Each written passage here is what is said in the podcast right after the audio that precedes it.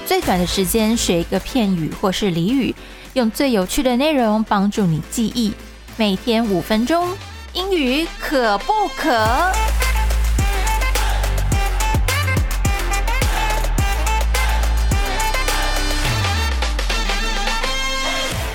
迎收听今天的英语可不可？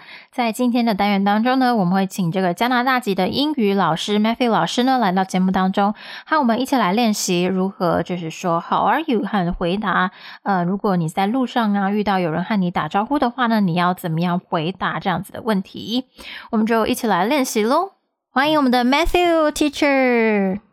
Hello, how's it going? How's it going? it's going. Wait a second. It's going. It's uh answer like how you say I'm fine. Yeah, it's just a way of yeah, it's going. It's going well. It's going. Okay, let's practice. Um, just talking like speaking. How are you? I'm good. How are you? How's it going? It's going well. How are you? How are you doing? I'm all right. How are you? How's everything? Great. Everything's great. How are you? How's everything going? My life is great. What's new? Uh, nothing much. What's new with you? What's up? Nothing. Chillin'. Yo, what's good?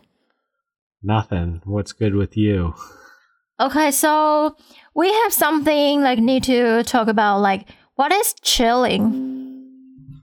Uh, chilling just means everything's calm. You're just everything's normal. Nothing is special. You're just relaxing, kind of like that. 这里这个 chilling 的意思呢，就是没有什么特别的事情发生，非常的平和平静啊、你就是很放松的一个状态。这个时候你也可以回答说 just chilling。 Yo, what's good? Just means like, how are you? Is everything good? But it's uh, a slang term that you will hear with maybe younger people. 再来这个 yo what's good 呢，是真的是比较街头、比较俚语的用法哦，比较街头的用语叫 slang。那这个通常都是比较年轻的族群当中会使用啦。If you're talking to stranger, will you use this? No, it's not very formal. It's very informal. It would be like maybe if you're younger and you're talking to a friend who's also younger, you probably will never say this to an older person or a parent or something that's not very formal. 所以，如果说你在跟你的家长讲话，或者是你的老板，或者是路上的陌生人，通常你是不太会说 “Yo, what's good”。